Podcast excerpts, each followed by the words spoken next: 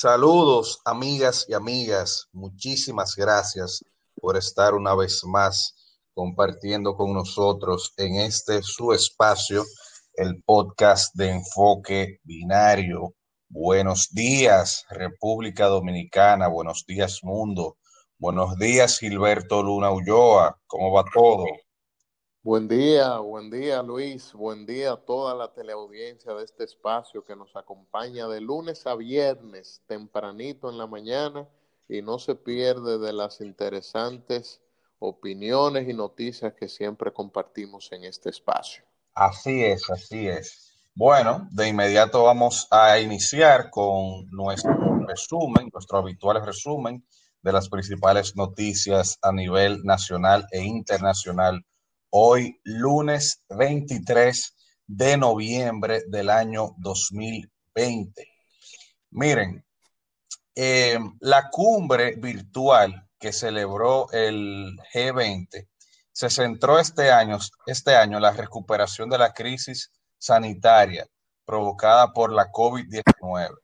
Y en ese sentido se comprometieron, oye bien Gilberto, esto es muy importante, y a todos los amigos y amigas. El G20 se comprometió en financiar vacunas a los más pobres. Esto es una noticia excelente que demuestra, digamos que solidaridad internacional, eh, toda vez que nadie puede quedarse atrás en cuanto a la solución del COVID-19, que eh, a todas luces va a ser una vacuna, va a ser la vacuna la solución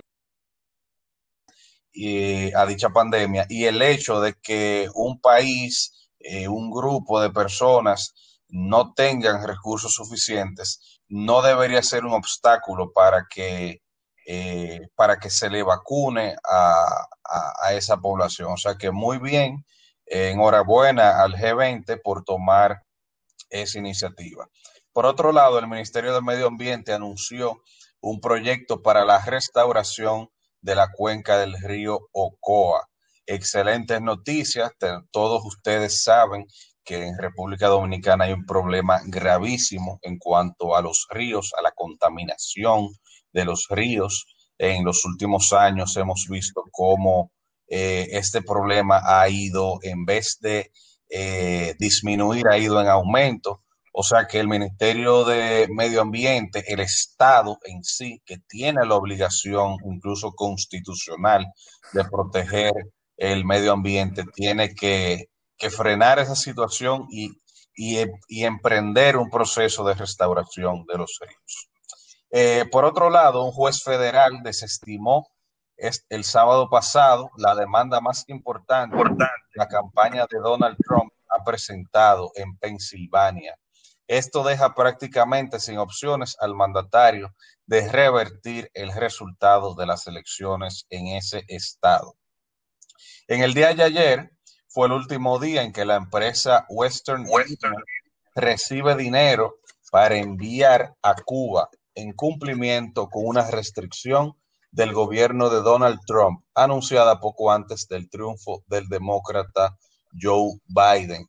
Eh, una pena que los Estados Unidos estén, digamos que empecinados con ese tema del bloqueo de las sanciones económicas contra Cuba, eh, ya que usted puede estar de acuerdo o no con, con, el gobierno cubano, con la revolución cubana, sin embargo, sabemos que ese tipo de sanciones lo que hacen es afectar no a la clase política eh, dirigente cubana, sino al pueblo cubano en sentido general. O sea que eh, muy lamentable eso. Vamos a esperar que la administración demócrata que surja, eh, que va a surgir ahora a principios del año que viene, pueda ser un poco más flexible con ese tema.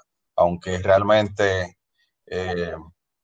esas sanciones económicas están vigentes desde principios de los años 60 eh, desde la administración de Kennedy. O sea que eh, creo que en ese sentido no hay muchas esperanzas realmente. Eh, hablando de Kennedy, Gilberto, y ya con esto termino con el, resumen de las principales noticias. En el día de ayer se cumplieron 57 años del asesinato del expresidente John Fitzgerald Kennedy. eso fue un acontecimiento que estremeció al mundo, eh, principalmente a, los Estados Unidos, el asesinato del joven presidente Kennedy, una eh, estrella política, hay que decir, pese a que su, su legado, eh, digamos que ha tenido diversas interpretaciones, hay quienes afirman que, fue un gran presidente, otros manifiestan que, en cuanto, sobre todo que en cuanto a la política exterior de los Estados Unidos que él eh, llevó a cabo fue muy negativa para, sobre todo para América Latina. Eh, pero bueno, eso es un, eso es un debate que, que los historiadores han tenido durante muchos años. La verdad es que esa efeméride, que ese acontecimiento, eh, es importante señalarlo porque, como dije, como dije, eso estremeció al mundo, a los Estados Unidos. Y bueno, y fue, digamos que, que el acontecimiento que más teorías de la conspiración ha provocado. Hay quienes dicen que, que si fue la CIA que lo mandó a asesinar, que si estuvo involucrado el vicepresidente en ese entonces, Lyndon Johnson. Dicen que pudo haber sido eh, la mafia. Eh, se especula que había otro tirador eh, en, el lugar de los hechos, solamente Lee Harvey Oswald, que fue quien confesó el asesinato, que luego fue asesinado precisamente unos días después. hay, mucho, hay mucho misterio en cuanto a la muerte de Kennedy, pero eh, la mayoría de esas eh, teorías no son más que conspirativas y no tienen mucha base, eh, digamos que científica e histórica. Hasta aquí el, resumen de las principales noticias. ¿Qué te parece, Gilberto? Bien, muy, muy interesante. yo creo que ese análisis que tú has hecho, esa opinión que has emitido, en la que has descrito de alguna manera eh, el impacto, el significado que ha tenido John F. Kennedy para la sociedad estadounidense y hasta para el mundo. Eh, yo pienso que, ha sido muy bien, eh, ha sido un resumen muy interesante, sobre todo el hecho de esas teorías conspirativas de las que siempre se han hablado pero eso es parte. Cada vez que sucede un, acontecimiento que, nadie está esperando, que parece incluso hasta increíble, el ser humano siempre trata de, buscar explicaciones. Y dentro de esas explicaciones están esas teorías conspirativistas. Eh, fíjate que el COVID-19, por ejemplo, no ha sido la excepción. Muchos han dicho que eso se ha creado en un laboratorio, que ese virus tiene el objetivo de, gobernar la humanidad, de instaurar un nuevo orden y bueno, demás. Pero cambiando de tema, Luis, eh, ¿tú te enteraste de lo que pasó ahí en Montecristi con el senador y un teniente, un destacamento policial? No, no, cuéntame, cuéntame. Mira, el senador de Montecristi, mm, el señor Moreno Arias, irrumpió en un destacamento y amenazó a, los policías de esa dotación eh, por haber apresado a, un señor alias Tibiche, que presuntamente es un delincuente sobre el cual pesaban tres órdenes de arresto. Y este, seno, y este senador, Moreno Arias, con presunta autorización del ministro de Interior y Policía, Chu y del jefe de la Policía Nacional, eh, bueno, decidió sacar al apresado sin agotar ningún tipo de proceso judicial. Una cosa totalmente increíble. Ese video estuvo circulando el día de ayer casi en todas las redes sociales, donde se escucha a este senador de una forma arrogante, de una forma prepotente, decir, bueno, que, el PRM ya era gobierno, que eso no se justificaba de ninguna manera, que no importaba esa orden de arresto, que eso era un atentado al partido y al gobierno.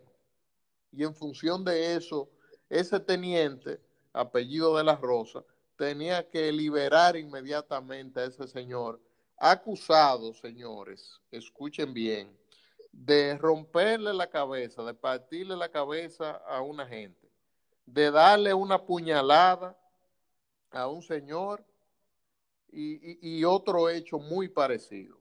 O sea que no estamos hablando de una persona que ha sido apresada por cualquier cosa, sino que hay eh, varios querellamientos en contra de esta persona.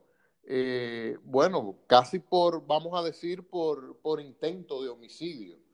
Y este senador ha acudido allí a este destacamento en violación de toda la normativa posible en muestra de, un abuso de poder, eh, de obstrucción de la justicia, diría yo también, si cabe también eh, e, esta acción en este caso. Yo pienso que es sumamente grave, que no puede pasar eh, por desapercibido. Nosotros en este espacio hemos sido muy críticos con la policía por diversas acciones que se han cometido. Tú recuerdas, Luis, por ejemplo, la vez del caso de la barbería cerca de Montecristi, en el que nosotros criticamos muy fuertemente a la DNCD de ese entonces, a la supuesta y a la famosa fiscal esta de Montecristi.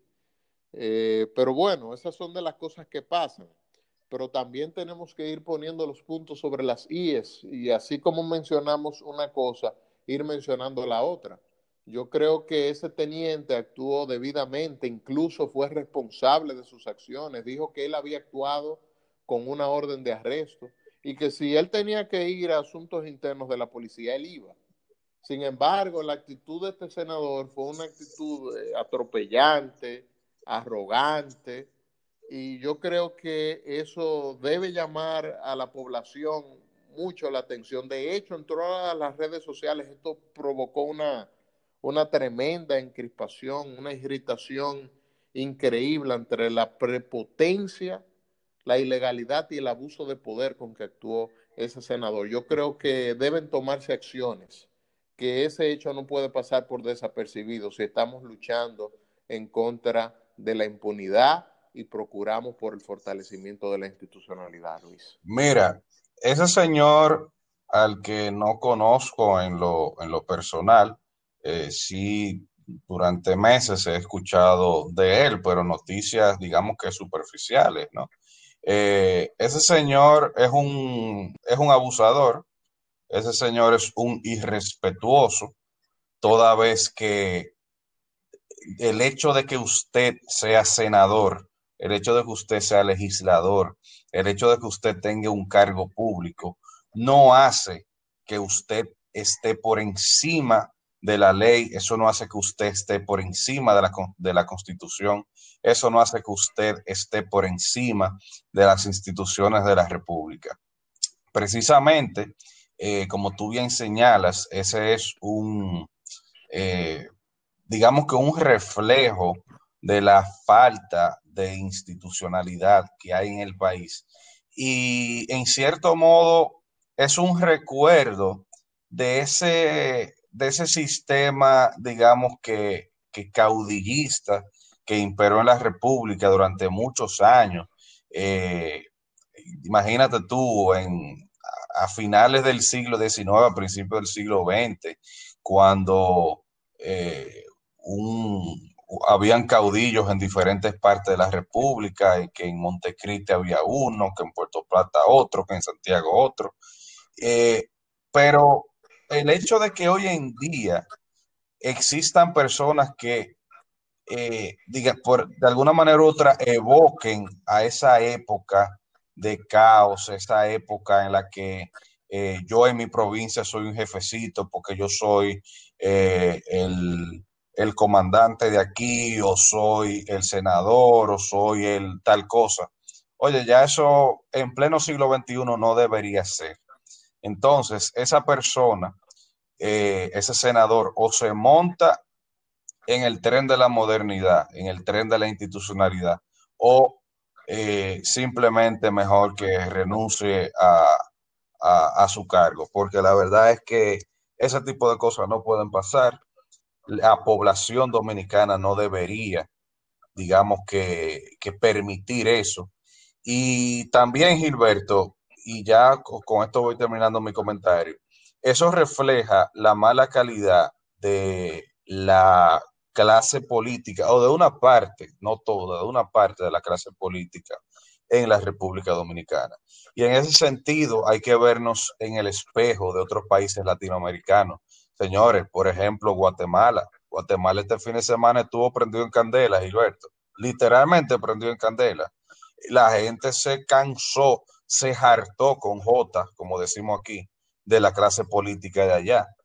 ¿Por qué? Porque eh, hicieron un presupuesto con poco contenido social, un presupuesto que eh, a todas luces lo que hace es que va a beneficiar a la clase empresarial y a la clase política de allá. Y la gente se cansó y salió a la calle y hasta prendieron en candela el, el Congreso de allá. Yo no estoy de acuerdo con las acciones violentas.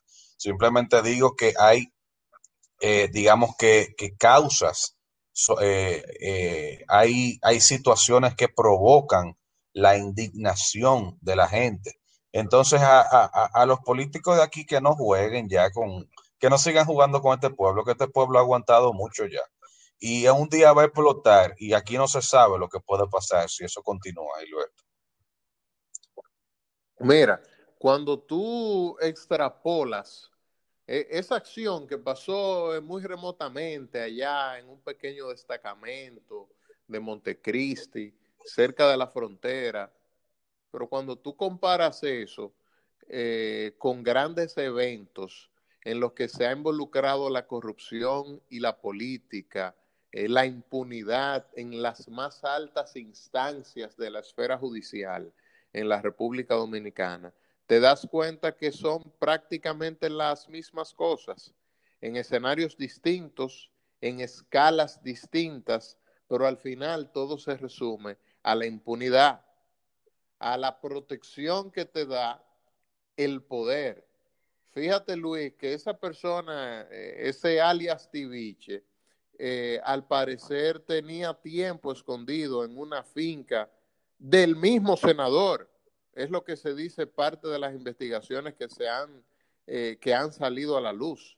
Que este senador estaba encubriendo, estaba protegiendo a este señor sobre el cual pesaban tres órdenes de arresto y que una vez ganó la senaduría, una vez que hubo este cambio de gobierno, entonces sacó al señor de la finca. Y es luego de esto que se produce este apresamiento.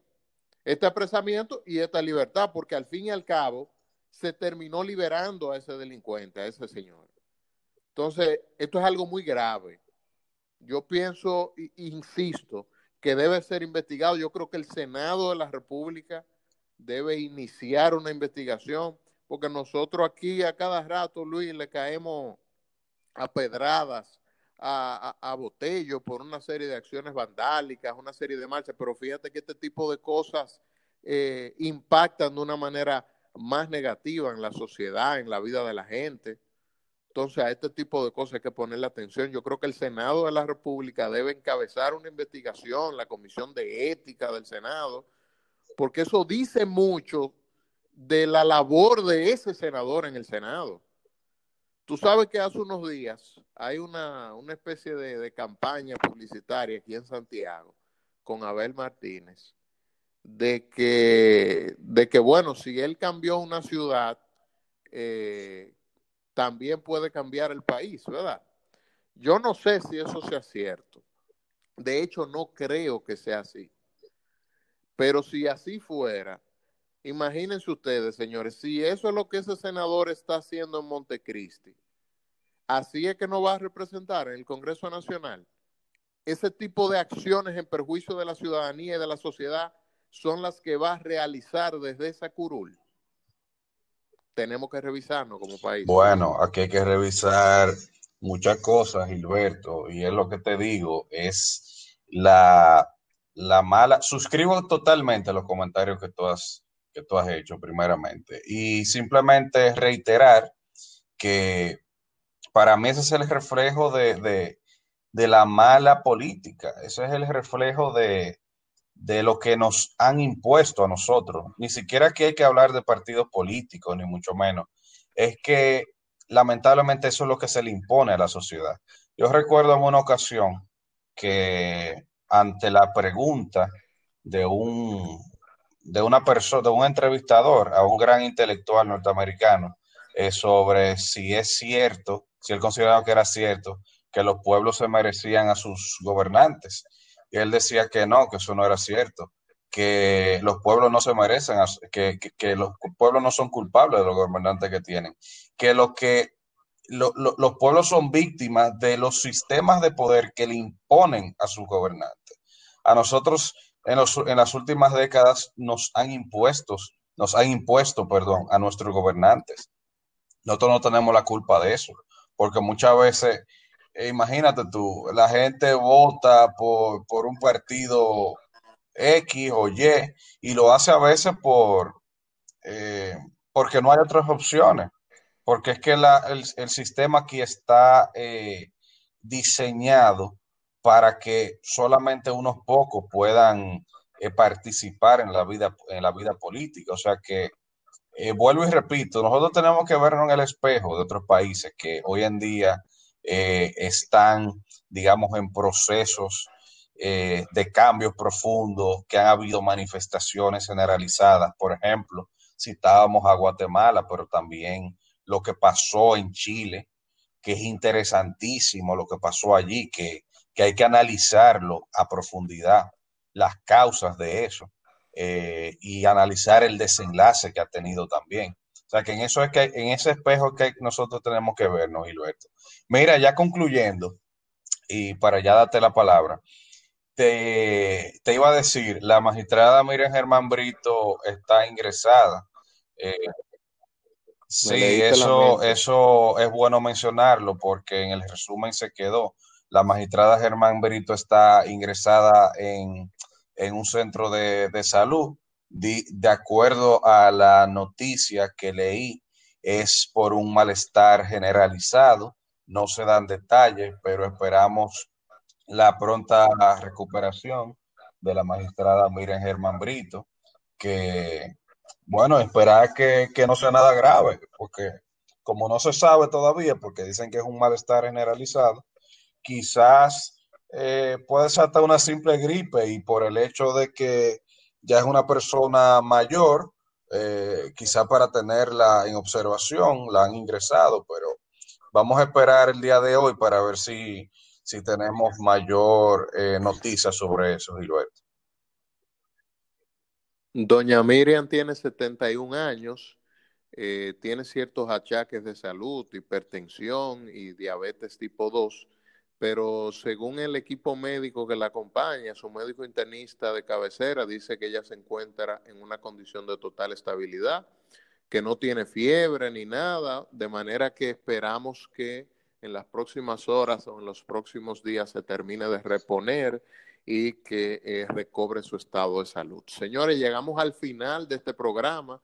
Yo creo que ustedes el día de hoy van a tener que tomarse un cafecito para digerir eh, varias de las opiniones que hemos emitido aquí hoy. Y por supuesto les invitamos a que nos acompañen mañana martes a la misma hora por el mismo lugar. Gracias por acompañarnos.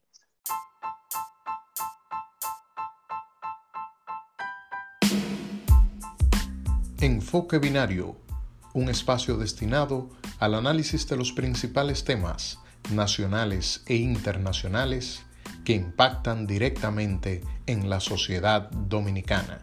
Bienvenidos.